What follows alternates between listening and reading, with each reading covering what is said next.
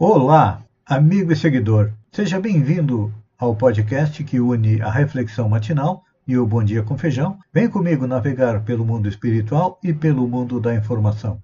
Que somos espíritos semelhantes e ainda moramos em um mundo onde a dor, o sofrimento são a tônica. Isso vai mudar a partir do momento em que nós fizermos também é, a nossa mudança. Então, para que isso aconteça, precisamos compreender as leis que regem o universo, que são as leis morais.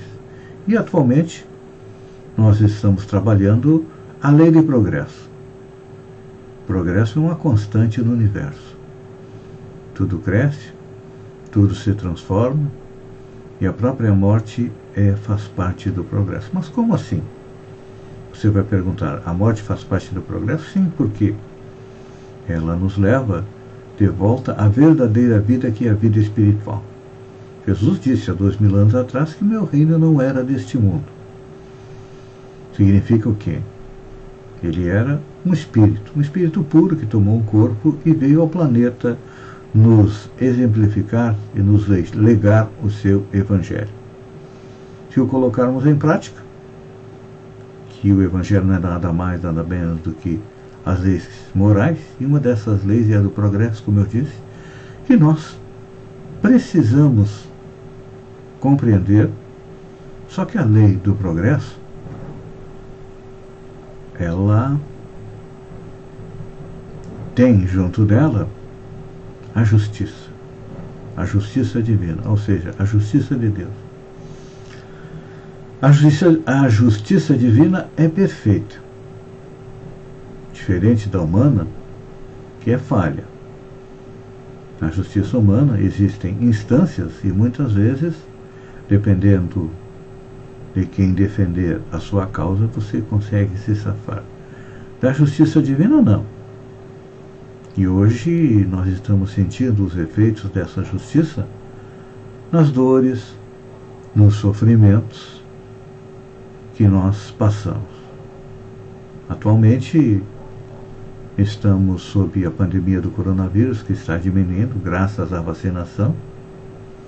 E a gente percebe que tem muita gente que não quer se vacinar, que é contra a vacinação, e acabam sendo aí é, responsáveis pela morte de centenas, se não de milhares de pessoas.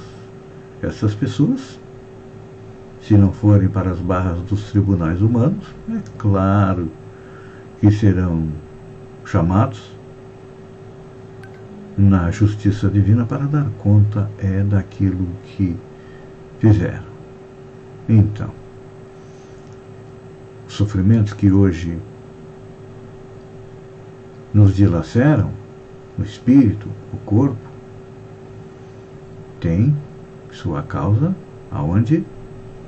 Nas nossas vidas anteriores. As enfermidades, os dissabores, os problemas, tudo é consequência daquilo que a gente fez em uma encarnação anterior e até nesta encarnação. Um exemplo. Nesta encarnação, acabamos abusando do álcool. Provavelmente, numa próxima encarnação, vamos vir com problemas no fígado, algum problema de saúde relacionado ao alcoolismo e também viremos passar pela prova do álcool, ou seja, conviver em uma família que tem um alcoólatra, para que possamos auxiliá-lo e conter os nossos instintos de nos transformar também é no alcoólatra. E isso serve para drogas, fumo e também para os nossos vícios é, morais. Pois é. Quantas vezes agimos impensadamente e prejudicamos alguém? Muitas vezes esquecemos. Mas aquele prejuízo pode nos acarretar no futuro problemas porque o prejuízo que causamos àquela pessoa pode se estender pelo resto é da sua educação. Então, diariamente estamos sendo testados. Nós pedimos a Deus felicidade? Pois é. para que cheguemos a tal felicidade, nós precisamos o quê? Como eu digo diariamente, trabalhar nossos vícios, nossos defeitos, avareza, o ódio, agressividade. Hoje em dia as pessoas não estão muito agressivas nas redes sociais? Sim, por quê? São espíritos que trazem esta mancha no seu espírito de encarnações anteriores, eram espíritos belicosos, agressivos e hoje vêm com a oportunidade de fazer diferente. E muitas vezes nós acabamos é, fazendo a mesma coisa até que a dor, a dificuldade nos mostrem o caminho certo. Pois é. É importante a gente compreender que um clima de paz, um clima de tranquilidade é importante. Mas esse clima tem que ser interior para que não deixemos transbordar tudo aquilo que temos de negativo é dentro de nós.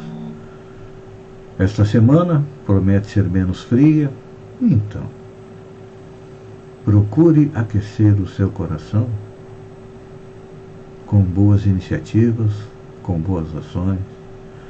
Escolha uma dificuldade que você tem ou escolha uma virtude que você quer trabalhar nesta semana. Existem muitas: a humildade, a modéstia.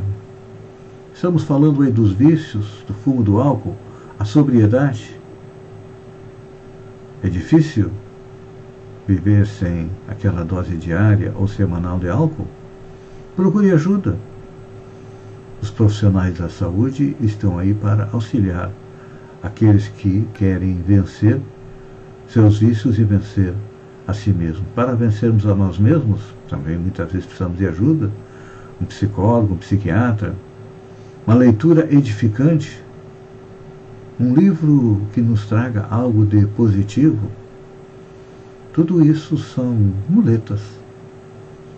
É o auxílio que nós precisamos para ter uma boa semana e não ter problemas com a justiça divina é no futuro. Pense nisso, amigo e seguidor.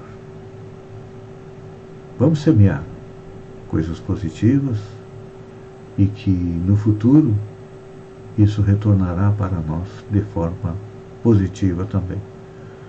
Uma boa semana, fiquem com Deus e até amanhã, no amanhecer, com mais uma reflexão matinal. Um beijo no coração e até lá então.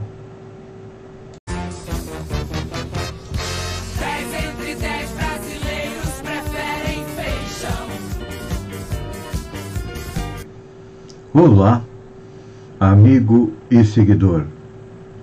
Seja bem-vindo à nossa live do Bom Dia com Feijão, onde eu convido você, vem comigo, vem navegar pelo mundo da informação com as notícias da região, Santa Catarina, do Brasil e do mundo. Começamos com a nossa região. Em Araranguá haverá a contratação de professores. A Secretaria de Educação lançou a chamada pública número 1-2021 para a contratação de professores por tempo determinado e de caráter emergencial para atender necessidades de, da educação. Informações no site da Prefeitura de Araranguá. Polícia Civil. O delegado Luiz Otávio Poman recebeu um novo veículo para a Polícia Civil de Sombrio. A campanha foi adquirida com recursos do convênio entre a própria polícia, via governo do estado e prefeitura de Sombrio, que destinou parte da arrecadação com IPVA, que até o dia 30 de 7 já havia alcançado o valor de R$ 2.601.127,71. Notícia boa para os alunos, testando os alunos. O governo de Santa Catarina anunciou de forma oficial no dia 29 que começará um projeto piloto para testar alunos, professores e servidores com suspeita de Covid. A medida foi comunicada pelo secretário de Estado da Educação, Luiz Fernando Pampiro, durante a reunião do Comitê de Retomada das Aulas Presenciais. Após a identificação de um caso suspeito, a equipe gestora da escola encaminhará o aluno, professor ou servidor com sintomas ao posto de saúde de cada é, município. Uma boa iniciativa, porque é responsabilidade também é da Secretaria de Educação. Santa Catarina amanhece pelo sétimo dia seguido com temperaturas negativas. É. A segunda-feira começou com registro de temperaturas abaixo de zero em Santa Catarina. Fez 0,88 graus centígrados negativos em Urupema, às duas horas da manhã. Em Bom Jardim da Serra, menos 0,58 graus centígrados. Ah, desde terça-feira, dia 27, os dias iniciam com mínimas negativas. E olha, a frente fria vai dar um refresco, mas ainda teremos mais algumas chegando pela frente. Para agosto, segundo Daniela Freitas, meteorologista do Clima Tempo, prevemos ainda a entrada de três frentes frias até o momento. A segunda frente fria no mesmo mês, no meio do mês, deve ser bastante intensa, trazendo possibilidade de neve. Este está sendo o inverno mais intenso dos últimos anos. Realmente é verdade, né? Ainda em Santa Catarina, cidades têm atos em favor de Bolsonaro e do voto impresso. Manifestantes foram às ruas em pelo menos nove cidades catarinenses neste domingo para protestar a favor do presidente Jair Bolsonaro e pedir voto impresso nas próximas eleições. E criticar o STF também. À tarde foram realizados atos em Joinville, Chapecó, em Itajaí, Criciúma e Florianópolis. Ainda houve manifestação em Pomerode e também em Tubarão. Olha só. Frio no Brasil e calor no Canadá. O que explica as temperaturas extremas ao redor do planeta? É no meio do ano, em clima de filme de Natal, a serra aqui no sul. Uma nevasca histórica alcançou 80 municípios. Os efeitos desse frio intenso vão persistir até o verão chegar. Os alimentos vão ficar mais caros pressionando a inflação e deixando a recuperação econômica mais difícil. Em São Paulo, onde 25 mil pessoas estão nas ruas, quatro morreram em função do frio. É, foi um mês de desastre ao redor do planeta. No oeste do Canadá, por exemplo, as temperaturas chegaram a 50 graus centígrados. A floresta começou a queimar sozinha. Parte da China Viu o céu desabar. Em dois dias caiu uma chuva de um ano inteiro. E qual seria a causa de tantas alterações do clima?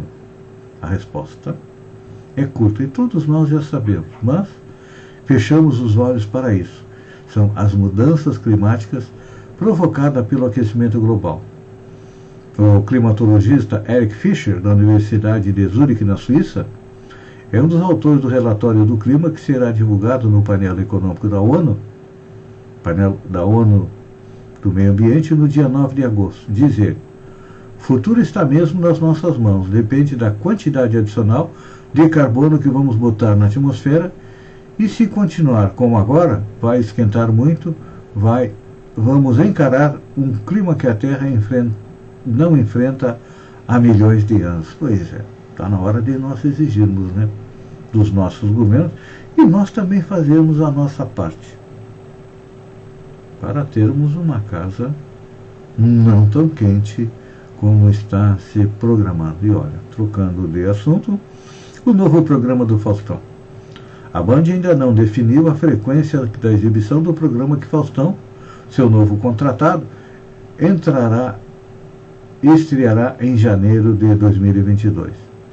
Duas possibilidades são avaliadas pelos executivos: manter o apresentador aos domingos dia em que ele já tem identificação com os telespectadores e anunciantes, ou arriscar a criação de uma faixa nova diária para aquecer as linhas de shows da emissora paulista.